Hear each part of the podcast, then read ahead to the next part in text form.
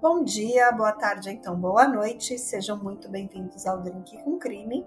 E hoje contaremos um caso bem misterioso de um desaparecimento. E quem fala do lado de cá é a Carla Moraes. E eu sou a Juliana Givisiez. E esse é um canal que contamos casos de crimes, mistérios, muita curiosidade.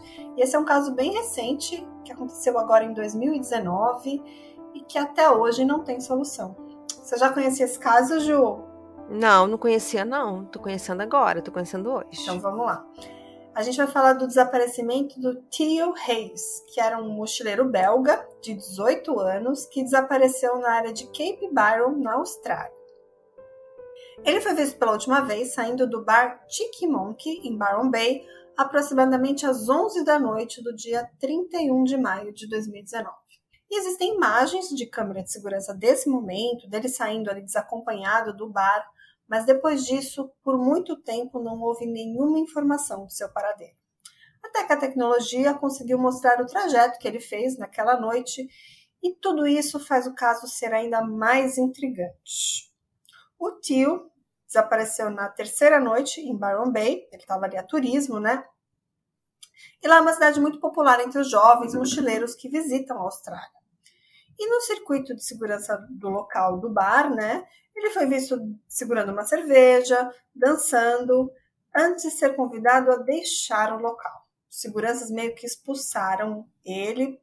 As informações dadas pela casa noturna é que ele estava altamente embriagado, estava assim um pouco fora de si e por isso foi convidado a sair do local.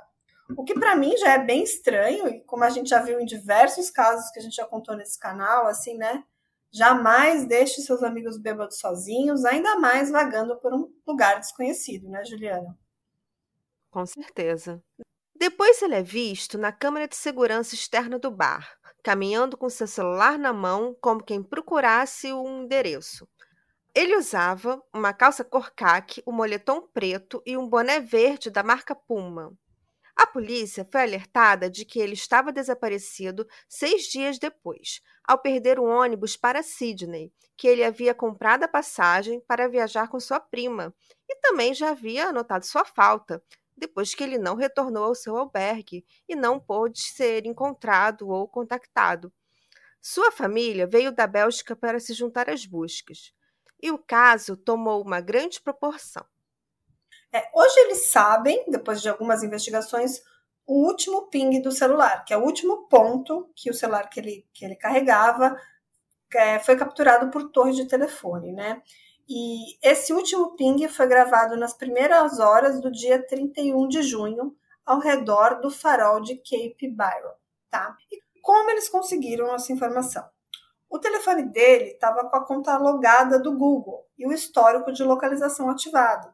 Então, a linha do tempo do Google mostra sempre os lugares que ele visitou, é, quando ele estava com o seu celular conectado à conta do Google. Então, o histórico de localização dele estava habilitado. Mas, assim, como que foi possível essa informação? Isso só foi possível porque a mãe dele, de alguma forma, conseguiu a senha ou o acesso de algum dispositivo dele que estava logado na conta do Google e fez com que esses dados fossem acessados. Mas não foi nem o FBI, nem o Google e nem um hacker. Foi uma mãe inteligente e desesperada que conseguiu essas informações, que foram cruciais para entender esse caso. É, ela não pôde se juntar às buscas lá na Austrália, porque ela teve que ficar com um filho menor lá na Bélgica. Mas ela foi uma peça muito importante nessa investigação, pois ela tentou de todas as formas acessar os e-mails e contas do filho, e depois de diversas tentativas ela finalmente conseguiu. E a partir disso ela teve essa informação, né? Então, com isso, naquela noite, o Theo foi rastreado. E agora os dados foram acessados, coletados com a localização do Google que ele, que ele teve naquela noite. E as conexões de torres de celular dali. Então, hoje eles sabem que depois dele sair daquele bar lá do Tiki Monkey, ele teria ido caminhando até um campo esportivo local. E tem um documentário, Juliana, do 60 Minutes Austrália, desse caso, e uma repórter pergunta a um especialista, um especialista em dados né, cibernéticos, quão precisos são esses dados de localização recuperados do, do histórico do celular dele, né? E ele responde, muito precisos. Porque É, a verdade é que qualquer telefone celular conectado no Google hoje em dia, ele é meio que vigiado o tempo todo, né? Você até pode desativar essa opção do seu telefone, existem formas de fazer isso. É, porém, vendo esse caso hoje em dia, eu acho até bem importante a gente manter ligado, manter o histórico de, de atividades logado, né? É o famoso, né, Juliana? Quem não deve, não teme. Segurança em primeiro lugar, né? Sim. Eu mesmo tenho ativada, né? E é até interessante, às vezes eu entro lá no meu histórico de, do Google e vejo os lugares que eu passei, que até me ajuda a lembrar onde eu tava, sabe? Tipo assim, que, que no dia tal onde é que eu tava. Eu não vou lembrar, mas o histórico do Google sabe. Esses dias mesmo, eu levei uma multa no meu carro lá em São Paulo, que eu sou de São Paulo. E aí eu fiquei assim, meu, a multa chegou e falou que eu levei uma multa 19,47. Aí eu falei assim, não, eu acho que tá errada essa multa, vou recorrer porque eu acho que eu passei mais tarde, eu acho que eu passei depois das 8 da noite. E aí eu fui olhar no histórico de localização do Google e realmente eu passei naquela rua 1947. Então assim, tipo, o Google sabe onde a gente tá, né? É, vai ter que pegar pois. É. Agora voltando ao caso, né? O celular ele traça perfeitamente o caminho que ele fez do bar, as ruas que ele passou, é, o momento que ele foi flagrado naquela câmera de vigilância, então tá tudo realmente batendo bastante. Então ele sai desse bar, ele segue por algumas ruas até o campo de cricket, que é um campo que tem lá na cidade. E para quem não sabe, o cricket é um esporte bem popular na Austrália. É, você conhece, Ju? Não, não conheço. É tipo, lembra um pouco o beisebol, sabe? Assim, para quem não tem a menor ideia, tem tipo um taco, uma bola e por aí vai e é bem conhecido na Austrália, bem praticado. Bom, ele passa por esse campo de cricket e ele teria ficado sete minutos nesse local, de acordo com os dados recuperados do histórico do Google dele. Depois ele pega um outro caminho bem escuro e bem perigoso que dá numa praia, e pelas informações do GPS, parece que ele estava correndo ou numa velocidade mais alta que o comum para um terreno acidentado como aquele. Estranhamente, quando ele está no meio dessa trilha ali na mata fechada, ele para e pesquisa no Google Maps o trajeto para o hostel onde ele estava hospedado. Assim, parecia um jovem perdido, ou então alguém explorando uma área deserta, assim, de mata, mas é bem um pouco estranho, tipo, era 11 da noite, um lugar sem luz e um lugar que ele não conhecia. É bem estranho, né, Juliana? E completamente alcoolizado, né? Pois é, tem esse fator também. É. O mais provável é que ele estivesse tentando voltar para o hostel, tivesse perdido, tivesse tão bêbado que não estava nem conseguindo usar o GPS do celular. Pode ser, né? E, na verdade, assim, o GPS parece que estava conectado no Google Maps, né? E a conta apontava que o albergue era para o outro lado, tipo, o caminho que ele tinha que seguir era para o outro lado, que era para oeste. Mas ele sempre seguia para leste, o que levou ele até uma praia.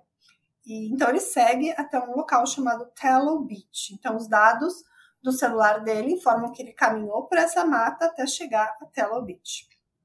Então ele chega nessa praia, ele caminha pela costa, indo em direção a um paredão rochoso, onde tem penhascos que dividem ali as duas praias. E por diversos momentos ele usa o seu celular. E no seu histórico, é possível ver que ele enviou mensagens, ele até mesmo assistiu alguns vídeos do YouTube enquanto ele estava ali na praia. Depois, os dados mostraram seu telefone subindo íngreme penhasco rochoso em direção a um farol, o Cape Byron Lighthouse, um farol histórico que fica no topo, e tudo indica que seu celular parou de transmitir sinais nesse momento. Com esses dados em mãos, a polícia teorizou que Thiel escalou os penhascos à beira-mar deixou cair o telefone, caiu e foi arrastado para o mar. Algo que sua família diz que vai contra a natureza sensata e avessa ao risco do adolescente. Esse parece ser apenas um caso de morte acidental, mas vou trazer alguns dados que pode mudar a sua opinião. Acho que agora vem a pergunta: Tio estava sozinho o tempo todo? Será que ele encontrou alguém pelo caminho que que o guiou até a praia e lá fez algo com o rapaz? Seu paradeiro até hoje é desconhecido e apenas uma pista de sua passagem foi encontrada: o seu boné. Após uma busca em larga escala ser iniciada, com centenas de voluntários, apenas um boné que se acredita pertencer ao tio foi localizado. Acredita-se que esse boné encontrado no meio da trilha, lá em cima da mata fechada, seja dele. Era o mesmo modelo e cor que foi visto nas câmeras de segurança. E eu, honestamente, acho que era dele mesmo. Mas será que ele perdeu? Deixou cair e nem percebeu? Ou algo aconteceu no meio daquela trilha? Então, Juliana, é, deixa eu só esclarecer um pouquinho. O boné foi encontrado naquela trilha antes dele chegar na praia, entendeu? Na ida. É, a gente não sabe em que momento, né? Assim, especula-se que foi na ida, né? É, porque o boné, por exemplo, não foi achado no mar, né? Pensando na hipótese que a polícia falou, ah, ele caiu do mar, caiu no mar lá e se afogou. É, não foi encontrado no mar, então ele teria perdido antes, ou até num segundo momento que ele teria passado ali, sei lá, numa volta, numa possível volta, imaginar, né? Então, assim, ele foi achado nessa trilha, que é a trilha que ele fez para chegar até a praia. Então, assim, seguindo o rastro digital desse mochileiro belga, do tio Reis, muitos acreditam que aquilo tudo, desse desaparecimento, se trata de um crime. Muitos acreditam que ele encontrou alguém naquele parque lá no campo de cricket e que essa pessoa seria responsável pelo seu desaparecimento. Então, esse documentário do 60 Minutes, ele chamou vários especialistas em segurança cibernética e também investigadores particulares que tentaram provar isso nessa entrevista, né? E o tio, ele era um jovem mochileiro fazendo uma viagem dos sonhos pelo mundo, e o seu plano era viajar por seis meses antes de começar um curso de engenharia lá em Bruxelas. E a sua prima, que estava ali também pela Austrália, que viajou com ele diversas vezes, disse que ele não era de beber muito, que ele não usava drogas. E ele foi visto horas antes andando pela cidade, comprando uma garrafa de vinho com um amigo. Aquela tarde ele também fez um churrasco com os amigos lá no hostel que estava hospedado e depois foram para esse bar. Então, assim, uma noite completamente normal para um rapaz da sua idade. E, e sobre a questão dele estar tá muito alcoolizado, Juliana, apesar do, do pessoal do bar, dos seguranças, falarem que ele realmente estava fora de si, os amigos que estavam com ele não corroboram com essa teoria, mas assim, eles podem simplesmente estar defendendo o amigo ou podiam estar tão bêbados quanto ele que não, não, não conseguiram medir assim o, o, o estado alcoólico dele. Mas assim, o vídeo que tem, que a gente vai colocar no nosso Instagram, dá para ver ele saindo do Monk caminhando com o celular na mão.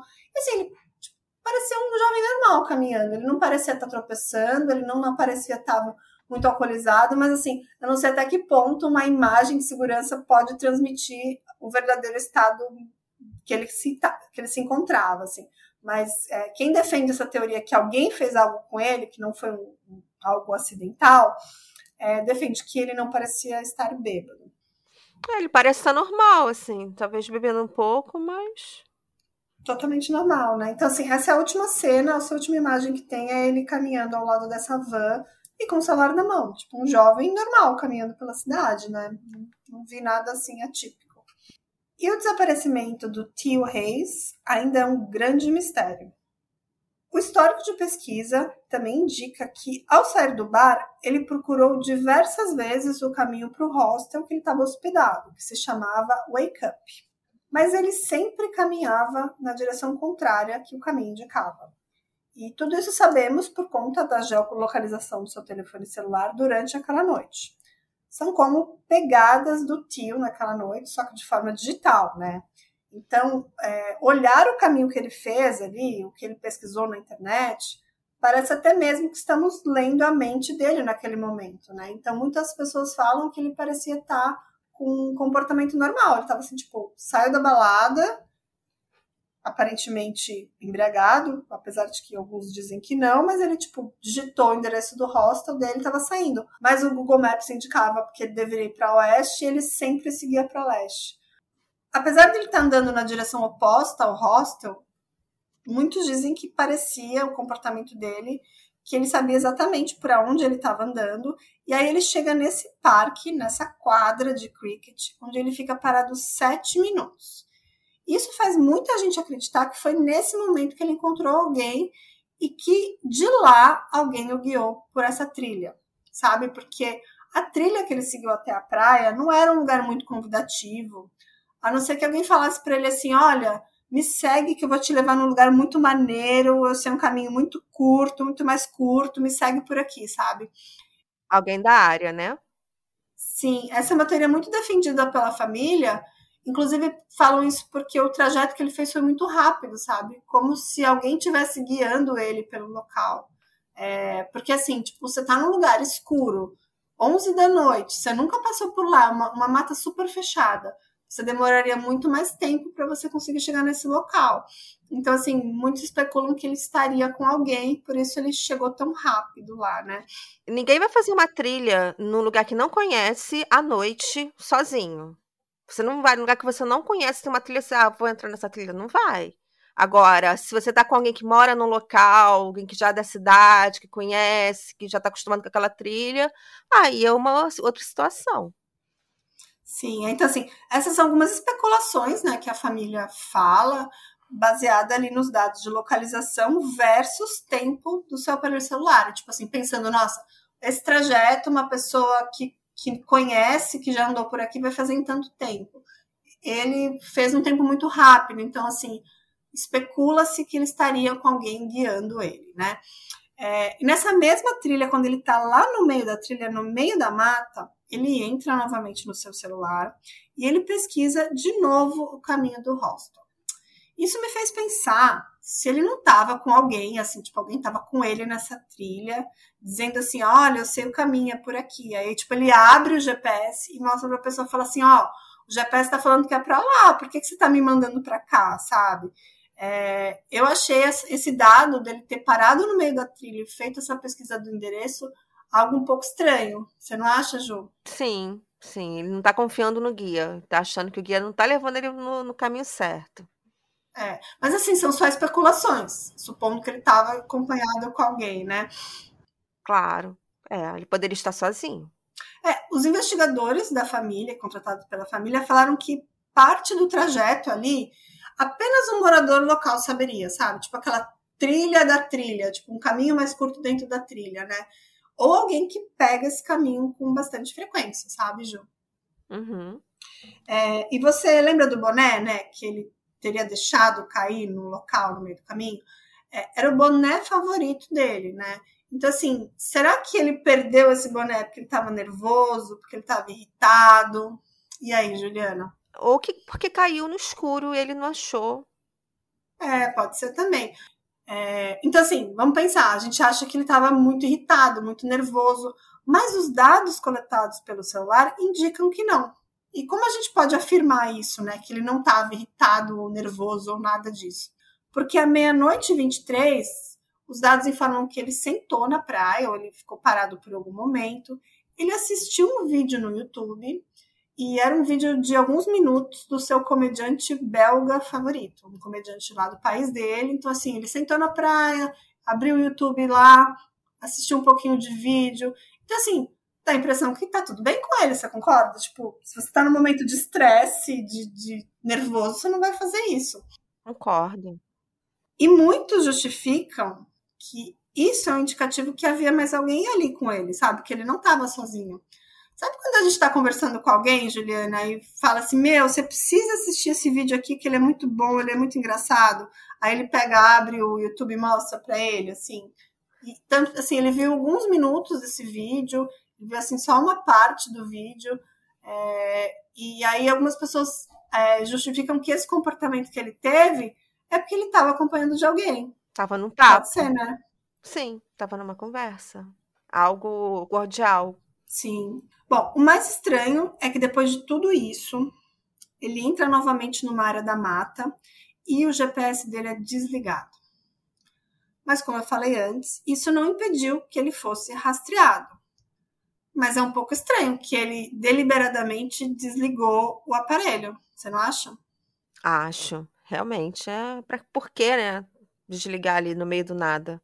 Ele teria que entrar nas configurações do aparelho e desligar essa função. Será que o aparelho estava em seu poder ou será que foi outra pessoa que desligou o celular, que desligou o GPS do celular? Agora, o dado mais intrigante de todo o caso, na minha opinião, é que depois de retornar para a praia e subir o paredão rochoso na outra direção, Por volta de meia-noite e 57 minutos, os dados coletados na conta do Google dele indicam que o aparelho do tio se conectou via Wi-Fi com outro aparelho de celular. Isso provaria que ele estava com outra pessoa ou outras pessoas. Até que às uma hora e um minuto da manhã, depois de usar o telefone a noite toda, o telefone de tio de repente para por 12 horas. Mas o aparelho fica ligado por todo esse tempo. Aí a pergunta é: ele estava dormindo, incapacitado ou algo bem pior? A polícia afirma que nesse momento Tio teria caído no mar junto com seu telefone. Os investigadores contratados pela família criticam isso, dizendo que não há nenhum indicativo que o telefone teria caído no mar. Afinal, ficou 12 horas em operação, ligado, mas inativo. Os investigadores particulares acham que, em algum momento, Thiel se separou do telefone e eles justificam isso com o fato do aparelho não ter em nenhum momento se conectado com a torre do celular, que fica logo acima do farol. Será que ele perdeu o celular ou alguém tirou dele? Então, Ju, isso é bem polêmico, né? Porque assim, próximo daquela do farol, tem uma torre de telefone celular. E parece que o telefone do tio nunca se conectou nessa torre. Olha que, que curioso. Tipo, se conectou várias torres que tem ali nos arredores, mas aquela especificamente nunca se conectou. Então, assim, eu fiquei pensando, né? Será que ele desligou a rede também do celular? Eu acho que dá para fazer isso também.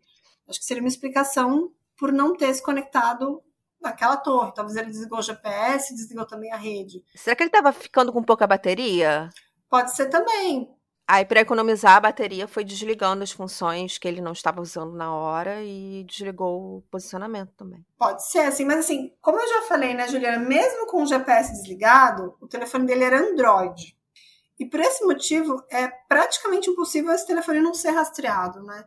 Porque ele tem algum tipo de tecnologia secreta, que eu não vou saber explicar, mas lá no documentário eles citam que. E esse ponto é muito importante aí para o caso, porque é, mesmo desligando o GPS e tudo mais, o aparelho sempre vai registrar o local que você tá, sabe? E assim, isso é muito importante, porque assim, depois de avaliar essas informações, é, eles descobriram que depois de muito tempo inativo ali, o telefone dele ficou ligado, como a gente falou, por essas 12 horas, mas inativo, assim, tipo, ninguém acessou nenhum site, ninguém mexeu no celular, ele ficou por 12 horas parado. Mas depois de algum momento, a localização do celular foi para o outro lado do pontão rochoso. Tipo, é um pontão rochoso na beira da praia, que é muito comum, a gente, a gente vê isso muito aqui no litoral brasileiro. Tipo assim, o aparelho dele estava mostrando que estava de um lado do paredão rochoso, e de repente, depois de 12 horas, o aparelho estava do outro lado do, do paredão rochoso, sabe? Como se ele tivesse assim, sido movido bem rapidamente. E aí tem um buraco nessa história, porque assim isso só seria possível, tipo, ele ir para o outro lado do paredão rochoso se o telefone se conectasse também àquela torre de telefonia que estava instalada lá em cima, próxima do farol, né? Então, assim, tem alguns furos nessa história que fazem o caso ser misterioso, como eu já falei. Tipo, os especialistas de tecnologia que entendem dessas questões acham isso é, muito difícil não acontecer, mas em nenhum momento o celular se conectou àquela torre. Mas assim, o que a gente sabe, com certeza, é que o telefone mostrava estar do outro lado das rochas, é, depois de 12 horas, e ele ficou ligado, esse telefone, até uma da tarde do dia seguinte, do dia seguinte que ele saiu do bar. Então ele ficou ligado até uma da tarde do dia 1 de junho. Assim, tipo, primeiro que o celular dele tem uma bateria super potente, né? Porque, tipo, ele usou o telefone a noite inteira, ele pesquisou no Google, ele viu vídeos, mandou mensagem para as várias pessoas. É, esse celular captou todo esse trajeto que ele fez e ainda teve bateria para ficar ligado até uma da tarde do dia seguinte, até que de repente a bateria acabou e esse celular nunca mais é, mostrou nenhum envio de informações. Mas isso colabora para a minha teoria de que ele estava em modo de economia de energia do celular. Pode ser também. É, tem até opções que você coloca automaticamente, tipo modo de economia. Ele já abaixa a luz, acho que ele desliga, sei lá, o Wi-Fi, algumas coisas Pode ser que seja uma dessas funções, mas eu acredito que para você desligar, por exemplo, a rede, você tem que ir lá nas configurações, não é uma coisa automática, viu, Ju? E assim, o corpo do tio e o telefone dele nunca foram encontrados, né? O que a gente tem são só os rastros cibernéticos que ele deixou nessa conta vinculada ao aparelho, né? E apesar de uma recompensa de 50 mil dólares, poucas pistas foram enviadas. E apenas uma das pistas que foram enviadas para a família ou para a polícia, apenas uma parecia fazer um pouco de sentido, né? Mas era uma pista anônima. Essa pista dizia que numa casa abandonada que tem ali na região, essa casa seria essa chave desse caso, a chave desse mistério. E a pista foi deixada num website criado pela família sobre o caso. E lá nessa pista dizia que o tio tinha sido vítima de uma gangue de traficantes de drogas e que o objetivo deles era roubar o garoto ou até algo pior. A pista dizia que os itens pessoais dele também teriam sido abandonados numa casa a 70 quilômetros de Byron Bay. E a polícia foi até lá. E chegando lá, havia diversas malas e mochilas e itens pessoais de diversas pessoas não identificadas. E lá acharam itens pessoais e inclusive um documento bancário de outra pessoa desaparecida, que coincidentemente se chamava Tia Lidlow. Muita coincidência, né? Tipo, o cara chamava Tio, e aí a pessoa fala: olha, tem uma pista aqui, anônima, que eu vou mandar, tem uns documentos lá de uma pessoa chamada Tia. É como se fosse o nome dele, só que feminino, né? Uma versão feminina do nome dele. É muito estranho, né, Ju? Muito estranho, uma coincidência macabra. E ela também era mochileira, né? Ou não? Sim, na verdade, sim. A tia Little, ela era uma mulher de 42 anos que desapareceu na mesma região que o tio, só que seis meses depois que ele sumiu. Ela era formada em microbiologia e naquele momento que ela sumiu, parece que ela estava num relacionamento com um homem de 46 anos. É, mas ele ainda não foi ligado ao caso, assim, tá, tá em investigação, um caso bem secreto, assim, eu pesquisei sobre esse caso, mas não tem muita coisa. Mas, assim, no caso da tia, eles encontraram os restos mortais dela, já esqueletizados, e foram encontrados em julho de 2020. E parece que estava, assim, próximo de uma barraca de acampamento, né? Então, assim, é, todas as pesquisas que eu fiz não falam da causa da morte, se foi natural, se foi homicídio, nada fala. Mas o comandante que investigou a morte da tia afirmou que agora a família pode enterrar ela é, finalmente, porque ela estava desaparecida, mas as questões sobre as circunstâncias da sua morte permanecem sob investigação. E a tia, ela vivia uma vida nômade, tipo mandarilha, alguma coisa assim. E a última vez que ela foi vista foi em outubro de 2019. Então, assim, ela estava desaparecida há bastante tempo assim, a família meio que tinha contato com ela, mas ela sabe aquela pessoa assim que tem uma vida meio desprendida das coisas. Então assim, o caso dela não teve tanta atenção quanto o caso do tio, mas o corpo dela foi encontrado assim meio que por acaso e ela estava desaparecida também há algum tempo. E ela desapareceu depois do tio. Mas assim, os investigadores particulares que trabalham para a família do tio agora acham que esses dois casos podem de alguma forma estar conectados, né? Tipo assim, será que o tio caiu numa emboscada, que a também caiu? Será que foi a mesma gangue que pegou ela e pegou ele? Ou será que foi um simples acidente com o tio? Que ele subiu lá no paredão rechoso, estava muito louco, se desequilibrou, caiu, afogou. Tem até quem fale, será que foi um suicídio? Ou um serial killer que matou a o tio, depois a tia e até outras pessoas. O que, que você acha, Juliana? Eu acho que assim, é, tem muita coincidência do nome dos dois, mas que se fosse a mesma pessoa, teriam encontrado algo dele lá. Hum, é, realmente. Entendeu? Algo, qualquer coisa, um boné, um souvenir, um documento, um rastro, algum rastro dele lá. Eu acho que o mais provável é que tenha sido um acidente mesmo. Inclusive, eu fiquei imaginando se ele não deixou o celular cair, se ele subiu lá para ver a vista, relaxar, fumar um cigarro ou alguma outra coisa, e aí subiu lá no, no paredão e deixou o celular cair no outro lado, sabe? Aí no que ele foi tentar pegar o celular, ele, ele se desequilibrou e caiu no mar. É, eu acho que a teoria de acidente também, acho que para mim faz bastante sentido, mas assim, a família usa esses rastros aí da, cibernéticos como forma de tentar justificar, ele pode já estar sendo levado para uma emboscada, ele podia estar com outra pessoa. Mas realmente são dados assim é, que falam o que, que, ele fez naquela noite, para onde ele andou, o que, que ele fez, ele sentou, ele viu um vídeo, mas não tem muita informação. E assim, sobre essa casa, Juliana, que é a casa que foram encontradas as coisas da tia, era uma casa bem abandonada, mas assim, ficava a 70 quilômetros de onde o tio desapareceu. E assim, lá parece um lugar que as pessoas jogavam, tipo assim, roupa, roupa, bolsa. Eu não sei se são itens roubados de turistas. É um lugar bem estranho, assim, eu vou deixar uma foto depois lá no nosso Instagram, é uma casa abandonada, que não tem muitas casas abandonadas, que é um lugar lá muito, muito luxuoso, mas existia essa casa abandonada específica, e eles até foram exatamente naquela casa, assim, só falaram, ah, uma casa em tal cidade. Eles foram, encontraram rapidamente, e aí tinha um documento dessa tia, que também estava desaparecida, então tudo ficou mais nebuloso ainda, né? Mas assim, sobre essa história dele ter caído no mar, Juliana, tem uma coisa que não fecha esse caso. Por quê? Se ele realmente tivesse caído no mar, como é que o telefone dele ficou funcionando e ligado por 12 horas?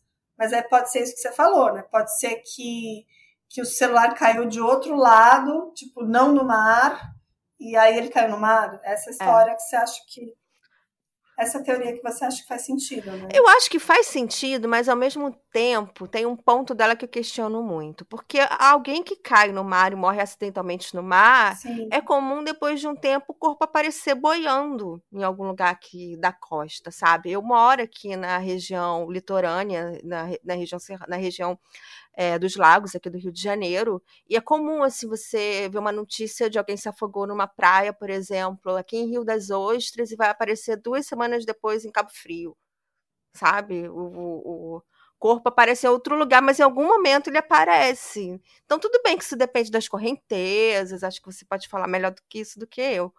Mas eu acho isso um pouco estranho, sabe? Se caiu no mar em algum momento, esse corpo apareceria boiando em algum lugar. A menos que ele tenha sido jogado no mar com algum peso para ele não boiar. Aí, nesse caso, seria um crime. É, mas aí a pessoa tem que planejar, né? Imagina lá em cima de um penhasco. Primeiro, assim, carregar um corpo sozinho já não é fácil. Por isso que algumas pessoas, alguns desses investigadores particulares que participam desse documentário, que eu vou falar daqui a pouco o nome completo, falam que ah, pode ser que ele estava com várias pessoas, pode ser que ele estava com um grupo de amigos, pode ser que aconteceu alguma coisa e eles quiseram cobertar, né?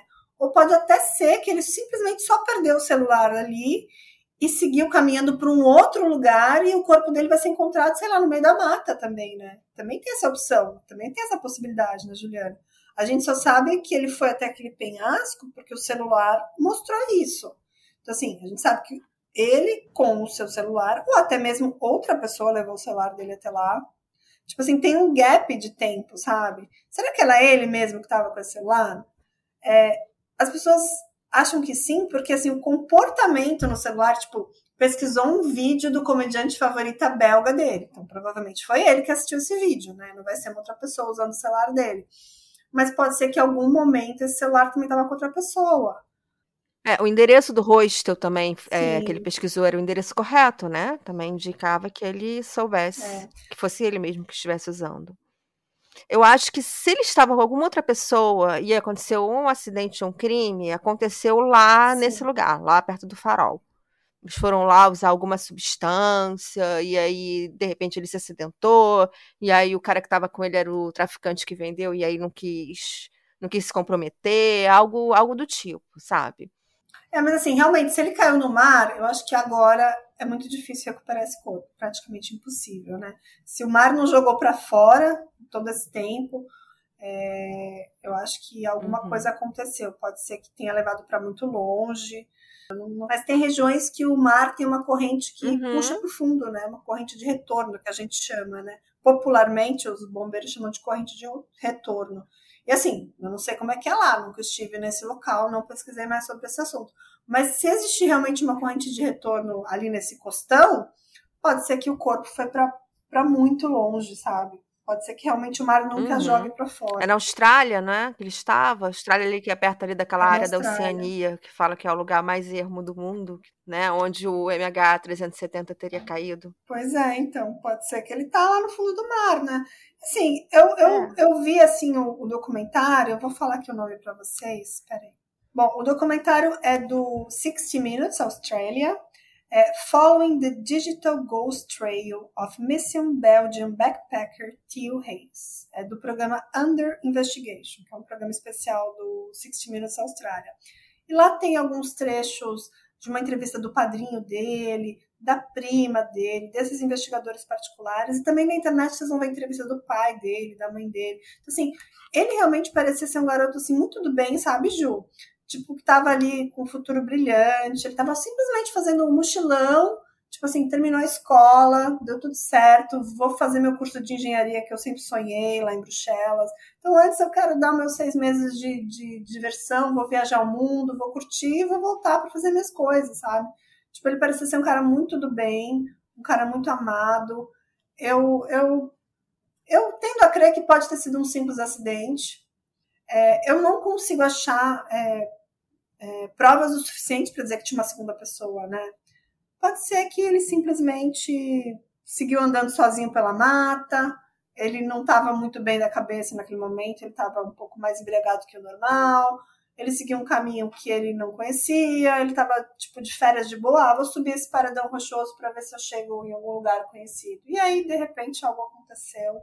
Infelizmente, o corpo dele está por aí pelo mar. Pode ser, né? É sempre a teoria mais provável que foi um acidente. É, que a família, a família acaba não aceitando, né? Eles, tipo, esse documentário é meio que feito para provar que os traços digitais e tudo que foi encontrado na internet provariam que ele poderia estar tá sendo levado para uma emboscada, mas acho que não tem informação suficiente para isso. E o que me faz corroborar que ele estava muito de boa é tipo o fato dele ter sentado na praia, ter assistido um videozinho no YouTube de um comediante que ele gosta, mas ele parecia estar tá muito descontraído, uhum. sabe? Tipo, tô me divertindo aqui.